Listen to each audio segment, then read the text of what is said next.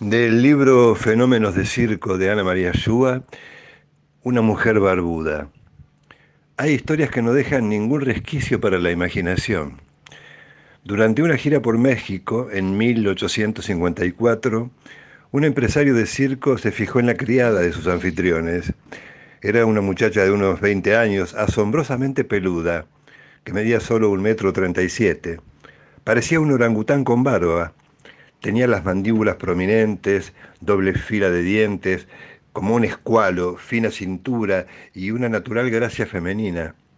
No sabemos si ella lo siguió por amor, por dinero, por deseos de aventura o por escapar a la trágica rutina de su destino.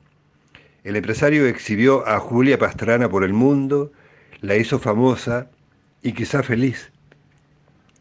Ya era profesional cuando la conoció Theodor Lent. Para birlársela a su agente, se casó con ella.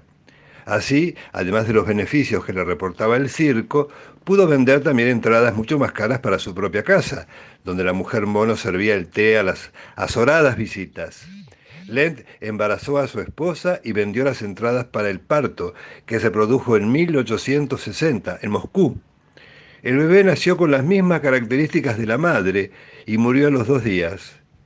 Julia murió tres días después, siempre rodeada de espectadores. Lent remató los cadáveres embalsamados que fueron comprados por la Universidad de Moscú. Sin embargo, cuando supo que la universidad exhibía las momias con la excusa de visitas científicas, reclamó los cadáveres de su esposa y su hijo y se los llevó para seguir exhibiéndolos por el mundo. Un tiempo después, en Suecia, Theodor Lent se casó con otra mujer barbuda.